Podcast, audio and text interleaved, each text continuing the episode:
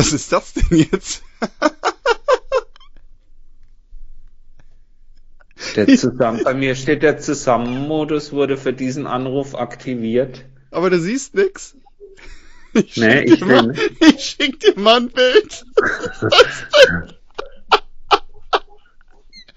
Guck mal bei WhatsApp. Was denn? Moment.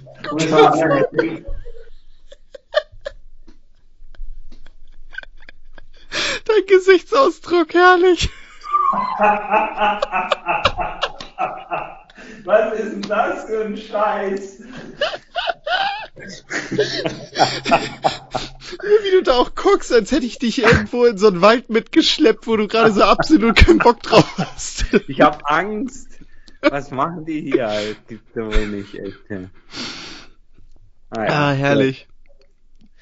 Also, schön, die Aufzeichnung läuft. ja, okay. Herzlich willkommen. Genau.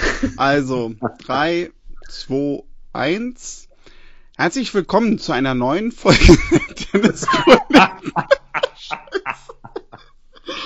Ah, nochmal. Ah, ah, jetzt habe ich dich wieder. Ja? Okay. Ja. Das ist schön. Der hat die Beta-Version gestartet, warum auch, egal. Oh, komisch. Okay, also 3, 2, 1. Herzlich willkommen zu einer neuen Folge der Tennisproleten.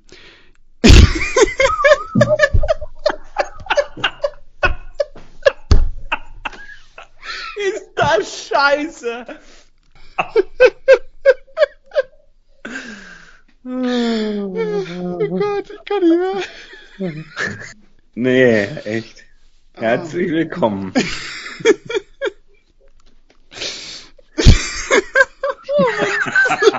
zu arbeiten. Jetzt nehmen wir auf. Herzlich willkommen. So. Drei, zwei, eins.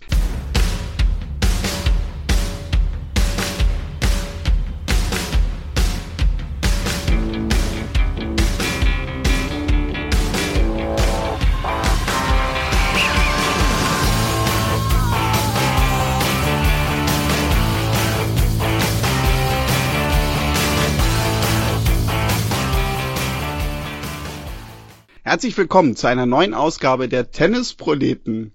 Ja, ich sehe, Tobi grinst heute schon. Er freut sich natürlich darüber, dass wir ein großes Masters-Turnier nochmal sehen in dieser Woche. Indian Wales. Ich habe ja mit Henrike in der vergangenen Woche ein bisschen drauf geschaut, was uns denn da so erwartet. Natürlich nochmal eine harte Zeitumstellung und ich habe vor allem auch gesagt, Tobi ist noch im Urlaub. Jetzt habe ich es gerade schon verraten. Nein, Tobi ist wirklich hier. Hallo Tobi. Hi Daniel, ja, schön wieder dabei zu sein und äh, schade, ähm, dass du nicht recht hattest. Nein, ich hatte natürlich nur eine Woche Urlaub, ich armer, äh, habe mich aber blendend erholt, ähm, auch von all dem Tennis und äh, kann jetzt insofern wieder frisch angreifen. Obgleich es mir relativ schwer fällt, ähm, und da kommen wir gleich drauf zu sprechen, so mit Indian Wells, weil die Zeitverschiebung ist schon enorm. Ja, richtig. Also das habe ich in dieser Woche auch für mich nochmal festgestellt. Wahrscheinlich reden wir da sogar jedes Jahr drüber und wir vergessen es immer wieder. Du hattest ja gerade zu New Year's Open gesagt, das ist eigentlich fast so der perfekte Grand Slam für uns zeitlich. Es geht um 17 Uhr los, dann so schön in die Nacht hinein, man hat abends nichts Besseres vor, guckt ein bisschen Tennis. Und ja, jetzt geht's immer erst um 20 Uhr los und ich habe nämlich immer so ein bisschen das Gefühl, ja, der Tag ist gerade losgegangen und dann muss Daniel eigentlich auch schon wieder in sein Bettchen. Ja, geht, geht mir eher ähnlich, ehrlich ähnlich. Und äh, naja gut, wir haben ja sonst auch Turniere, wo man eine relativ große Zeitverschiebung hat, allen voran die Australian Open. Da ist es aber wieder anders gelagert. Da fängt es halt ganz, ganz spät oder früh in der Nacht an und geht dann in den, in den Morgen und in den Tag rein. Ähm, ist nochmal anders. Also ich bleib dabei, das, was wir gesagt haben, die US Open sind eigentlich für Berufstätige in Deutschland das beste Grand Slam Turnier, weil mit Feierabend so nach 17 Uhr irgendwann man schön in den Abend reingucken kann. In Indian Wells ist es tatsächlich so 20 Uhr, klar. Primetime, europäische Zeit geht's dort los. Das hat aber natürlich dann auch zur Folge, ja, dass natürlich so von Night Session für den normal arbeitenden Mitteleuropäer natürlich nichts ähm, zu sehen ist, zumindest wenn man ein bisschen Schlaf braucht.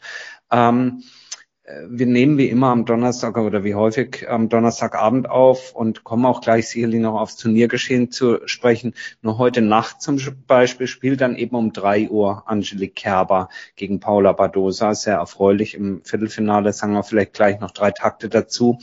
Ähm, und das ist halt so ein Ding, wo ich dann manchmal auch wieder denke, so, naja, wenn wir über die Vermarktung von Tennis sprechen und natürlich gibt es auch gewisse äh, Vorlieben, sagen wir mal, ähm, dass die Europäer, die europäischen Spieler gucken oder, oder, oder. Also ihr alle wisst, dass wir da immer relativ breit drauf gucken und uns auch über jeden Südamerikaner und Australier freuen, der gut spielt und über jede Japanerin. Nur wenn ich es dann irgendwie so ein bisschen anders gestalten würde vom, vom, vom, ja, vom Timetable. Aber das ist sehr großes Wunschdenken. Ja, meine Güte, da spielt Paula Badosa als Spanierin gegen Angelique Kerber. Dann würde ich das halt, wenn ich es TV-mäßig auch vermarkten will, halt entweder auf 20 Uhr europäische Zeit setzen oder meinetwegen noch als zweites Match. Dann sind wir irgendwo bei halb elf. Warum muss die jetzt mitten in der Nacht spielen, ja? Und ja, gut, kannst sagen, ja, okay, dafür spielt Krieger Dimitrov gegen Hubert Hurkacz ist auch ein Topspiel. Die werden wahrscheinlich so gegen 22 Uhr spielen oder so. Wie das machst, ist falsch. Äh, lange Rede, kurzer Sinn. Es kann mitunter anstrengend werden, wenn man das alles sehen will. Aber sagen wir mal so, andersrum sind wir dankbar, dass man zur Primetime eben trotzdem auch noch gutes Tennis äh, sehen kann. 20 Uhr geht's los. Aber es ist eben so die Frage, wird man damit so warm mit dem Turnier?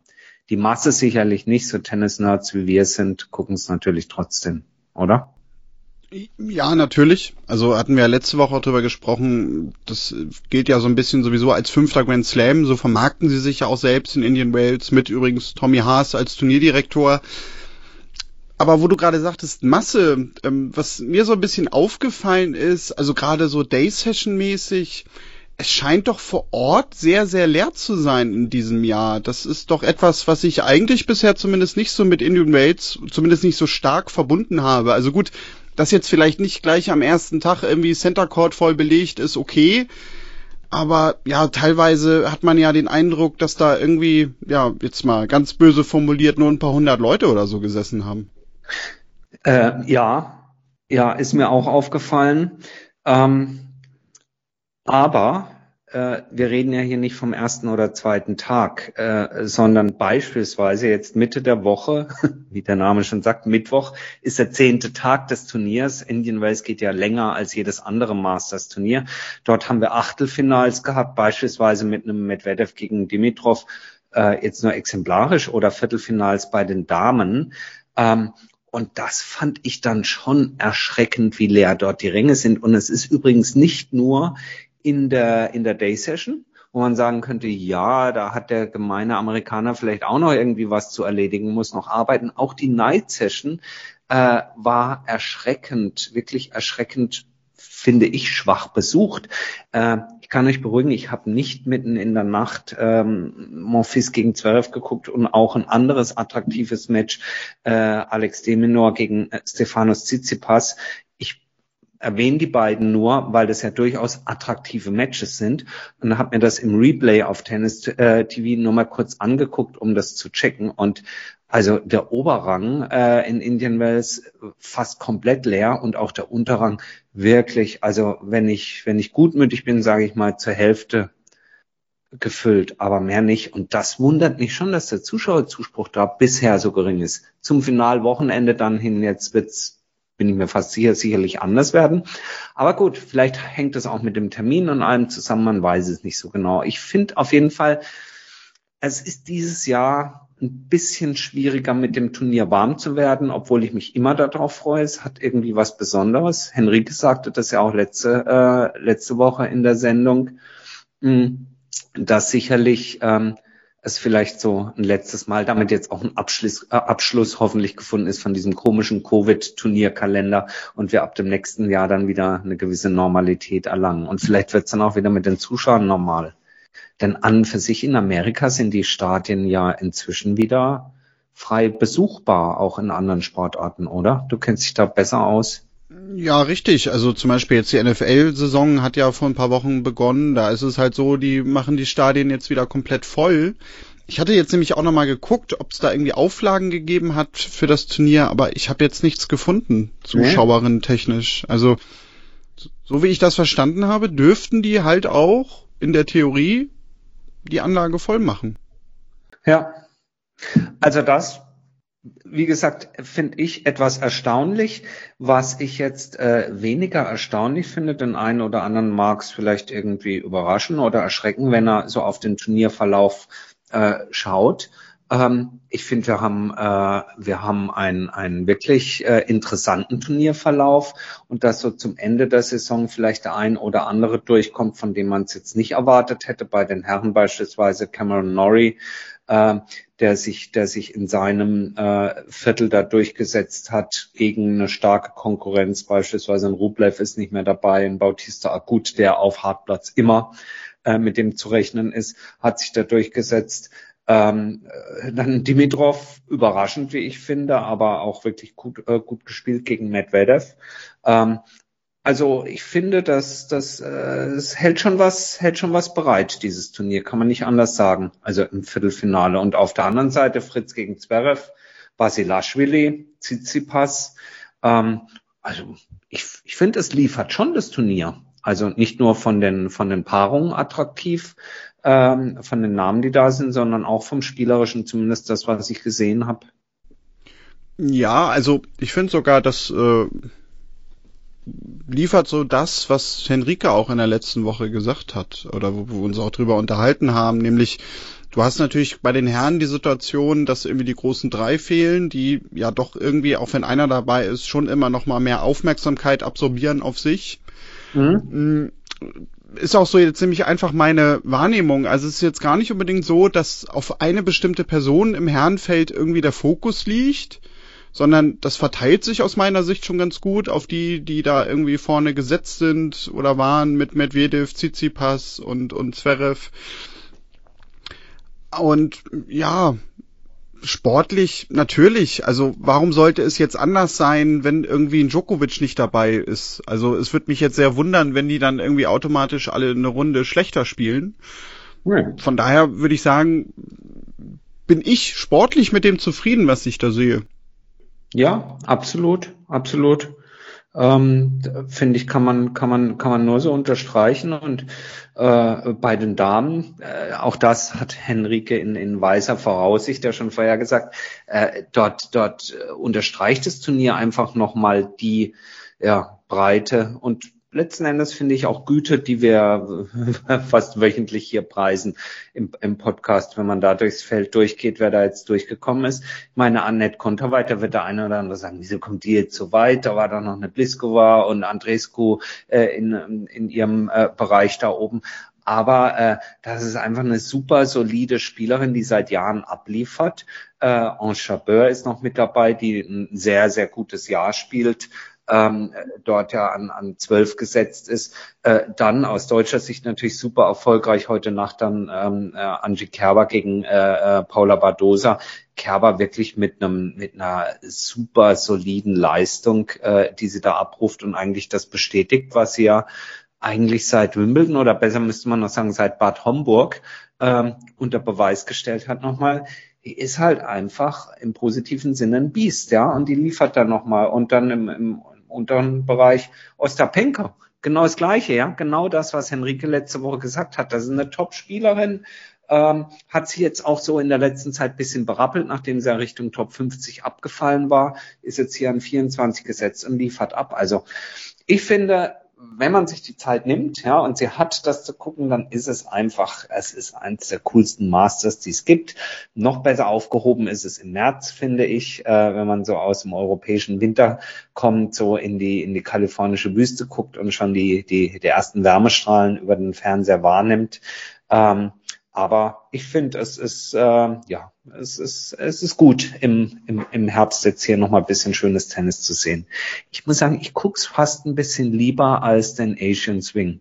Also wenn ich jetzt die Wahl hätte, guckst du Indian Wells oder guckst du jetzt gerade Tokio oder Shanghai, finde ich Indian Wells cooler.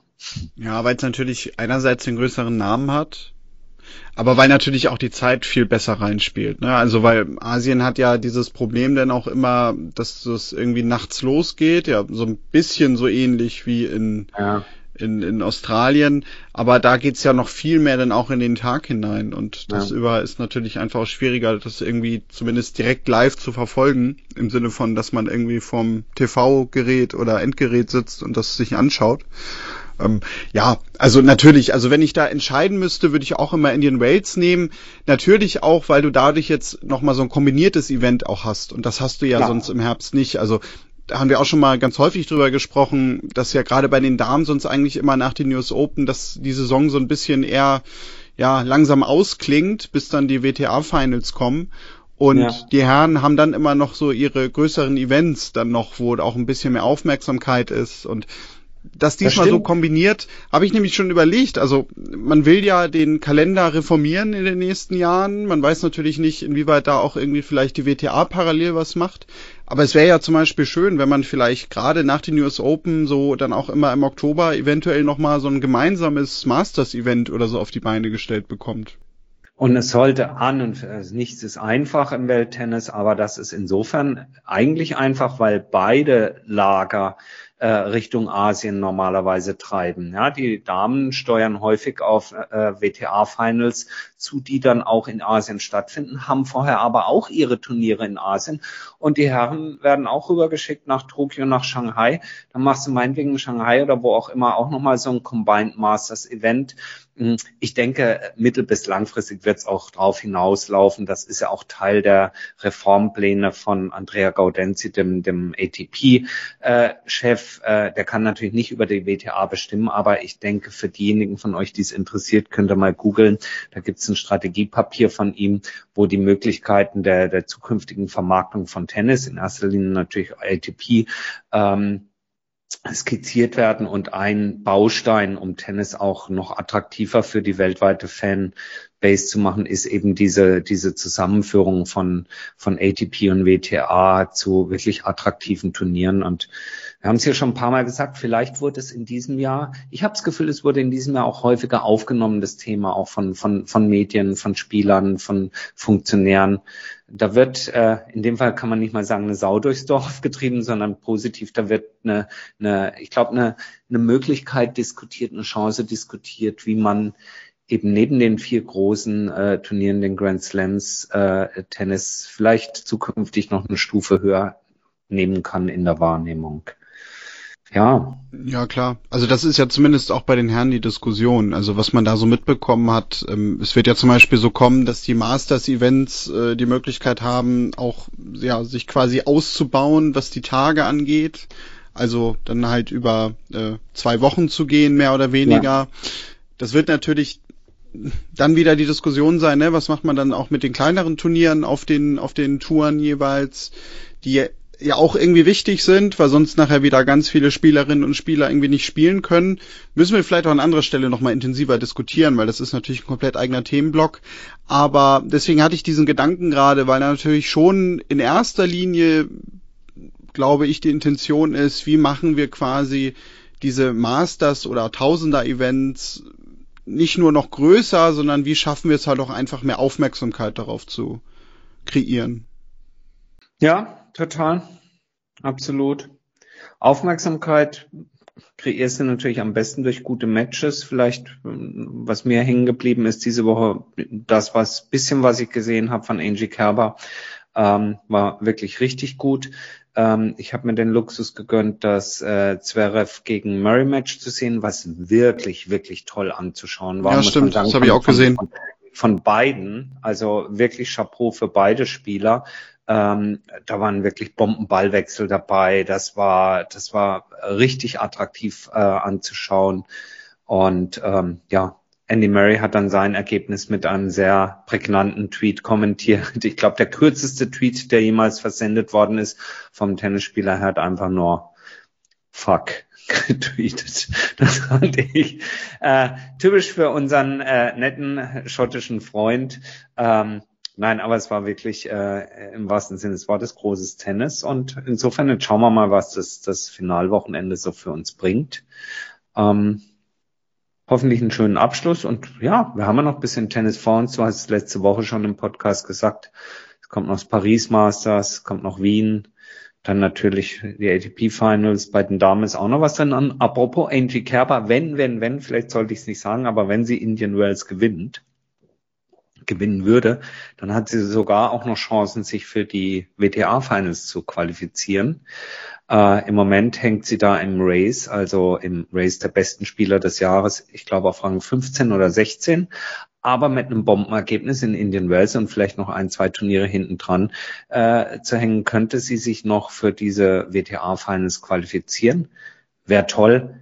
Ich weiß aber, dass es nicht ihr oberster Fokus ist, sondern die denkt ja von Spiel zu Spiel und von Punkt zu Punkt. Schauen wir mal vielleicht, weil du gerade davon sprichst, wenn sie es gewinnen sollte, man muss ja dazu sagen, es ist ja vielleicht sogar gar nicht so unwahrscheinlich, dass wir drei deutsche Indian Wales Gewinner dieses Jahr haben. Ähm, Alexander Zverev ist natürlich noch in der Verlosung, mhm. aber wer sogar auch schon im, korrigier mich, Halbfinale steht, meine ich, ist Tim Pütz, der ja seit ein paar Wochen mit Michael Venus zusammenspielt. Die haben ja auch Halle gewonnen. Das war, glaube ich, auch das erste Turnier, was sie zusammen gespielt haben.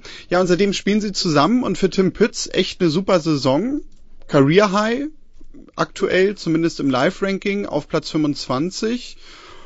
Und ja, so ein Masters-Titel würde natürlich so diesen Sprung in der Weltrangliste auch noch mal ein bisschen zementieren. Jeder Punkt zählt, wie man immer so schön sagt. Ähm, ja, wir hatten ihn ja letztes Jahr hier im Interview. Das war ja noch diese Zeit, wo wir die lange Pause hatten und nicht so wirklich wussten, wie es weitergeht. Und da haben wir ja sehr intensiv mit ihm über das Doppel gesprochen, dass er ja auch äh, natürlich weiterhin darauf setzen wird. Und ja, seitdem geht's bergauf.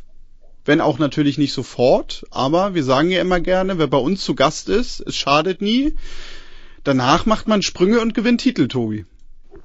Absolut. Und wenn der Tim Pütz es hören sollte, dann kann er es ja mal dem Kevin Krawitz empfehlen. Den hat er nämlich besiegt dort im Viertelfinale. Dann kann der mal bei uns zu Gast kommen. Dann klappt's auch wieder. Ähm, ähm, vollkommen richtig. Äh, steht jetzt im Halbfinale von Indian Wells und ähm, ja, richtig, richtig gute Leistung und ähm, schön, schön zu sehen. Absolut. Treffen dort entweder auf Bopana Shapovalov, herausfordernd, oder Karatsev Rublev, auch kein einfaches Doppel.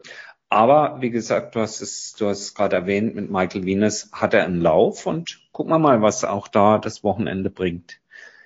Aus Kalifornien, genau. Richtig. Und ja, wenn wir schon von Lauf reden, dann sind wir auch beim Doppel. Auch wieder jemand, der gerade bei uns zu Gast war, also noch gar nicht so lange her, wobei das war nur ein sehr kurzes Interview. Aber trotzdem war damit bei uns im Podcast Dustin Brown. Das haben sicherlich schon doch einige mitbekommen ja, hat in den letzten, ich glaube, drei Wochen verteilt zwei Challenger-Titel gewonnen, nämlich zweimal auch mit demselben Partner, Andrea Vavassori, mit dem später auch in Köln zusammen Bundesliga, also die kennen sich durchaus auch schon. Und ja, die haben in Österreich einen Challenger gewonnen im September, so ungefähr vor vier Wochen war das dann doch. Haben letzte Woche Napoli gewonnen. Dort gibt's die, diese Woche auch noch einen weiteren Challenger und aktuell stehen sie da auch schon wieder im Halbfinale zusammen. Also die haben zehn Matches am Stück gewonnen, Tobi. Das wäre ungefähr so das, was wir uns natürlich vornehmen würden, wenn wir dann irgendwann mal zusammen spielen. Das sollten wir uns vornehmen, aber ich würde dir abraten. Ich bin kein guter Spieler, was äh, Siegesserien angeht. Ich habe immer einen grandiosen Sieg und dann hagelt's wieder ein paar Niederlagen, wie du weißt. Ähm, aber wenigstens kann man Spaß haben mit mir, also insofern. Na, ich war sogar ja letztens bei zwei grandiosen Siegen hintereinander dabei. Also das stimmt ja, einmal im Einzel, dann im Doppel, ja, und danach hat's aber gleich wieder eins auf die zwölf gegeben, ja. Ist so bei mir. Aber ist nicht schlimm. Jetzt steht der Wechsel an in die Halle. Schwierig für uns alte Recken, die noch klassisch auf Sand und dann auf Teppich spielen. Das kennen viele gar nicht mehr. Also so richtigen Teppich, wo man mit glatten Sohlen spielen muss. Äh, ist, ich will nicht sagen, ganz andere Sportart, zumindest ein anderes Spiel. ähm, aber muss sagen, insofern freue ich mich auch ein bisschen auf den Winter, weil es hat halt seinen ganz eigenen Reiz, mal wieder die Halle auszutesten. Richtig, ja. ja. Und sonst, Tobi, gibt's noch irgendwas aus dieser Woche? Denn man muss sagen, finde ich so zusammenfassend, ähm, manchmal ist es ja so, wir haben irgendwie ein Masters-Turnier oder auch mehrere Turniere und es gibt trotzdem irgendwie ganz viele Themen links und rechts das war irgendwie so in den letzten Tagen doch sehr ruhig und sehr komprimiert auf dieses Turnier, aber dass so wirklich links, rechts was groß vorgefallen ist, ja, ist irgendwie so gar nicht. Sowieso die letzten Wochen seit den US Open finde ich sehr ruhig und entspannt. Ach ja, ja, gebe ich dir recht. Es ist sehr, sehr entspannt. Es gibt, nein, wenn, dann gibt's höchstens irgendwie so Klatsch und Tratsch, aber alles nur so Kleinigkeiten. Sehr amüsant beispielsweise fand ich, ähm, wer ja überhaupt nicht aus dem Posten äh, äh rauskommt sozusagen und immer alles teilen muss, Fragezeichen muss, wegen ihrer Werbepartner oder weil sie das selber will, ist Naomi Osaka. da gab es einen sehr schönen Post von ihr, wo sie sich äh, irgendwie in ihrem Griechenland-Urlaub auf irgendwelchen ähm, Ruinen in, Delos rekelte. Und ähm, da hat sie dann gleich mal so eine Art Mini-Shitstorm bekommen, dass bei aller Liebe zu Instagram-Posts sie doch bitteschön darauf achten sollte, dass sie sich hier auf Säulen regelt, die 2700 Jahre alt sind und es im Grunde genommen eigentlich verboten ist, da drauf zu sitzen. Aber für die Reichweite auf Social Media tut man alles. Äh, das ist so mehr der Tennis Gossip, der an, äh, im Moment abgeht. Ansonsten gebe ich dir recht, es ist ziemlich ruhig. Wir werden es aber weiter verfolgen für euch. Es stehen ja große ähm, Dinge schon wieder an dann zum Jahresbeginn, wie die Australian Open. Dort werden wir sicherlich äh, mal schauen, wie sich das so entwickelt, auch mit Covid, ob die stattfinden können. Da wird sicherlich neue News geben äh, die nächsten Wochen, äh, wie diesmal das Einreiseprotokoll aussieht, ob wir Cedric Marcel Stäbe wieder interviewen müssen in einer Hotelquarantäne äh, oder ob das diesmal alles anders sein wird. Ähm, es ist alles ein bisschen ruhiger im Moment. Tennis wird trotzdem gespielt und insofern für diese Woche soll es das von meiner Seite aus gewesen sein. Ja, ich hätte auch nichts weiter.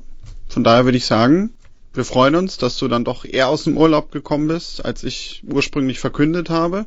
Und dann schauen wir mal, was die nächste Woche so bringt, denn da wird es so sein, ja, dass wir, das können wir so schon mal sagen, höchstwahrscheinlich auch wieder einen Gast dabei haben werden. Ja, da sieht's noch aus und freuen wir uns drauf. Richtig. Ja, und dann würde ich sagen, hören wir uns in der nächsten Woche dann wieder. Wir wünschen euch viel Spaß mit den letzten Tagen in den Rails. Wenn ihr uns schreiben wollt, kontakt.tennisproleten.de ist die Mailadresse. Soziale Netzwerke findet ihr uns unter Tennisproleten bei Facebook, Twitter und Instagram. Uns kann ich jetzt nur noch den Rausschmeißer machen. Wir hören uns in der nächsten Woche wieder. Bis dann, macht's gut und tschüss.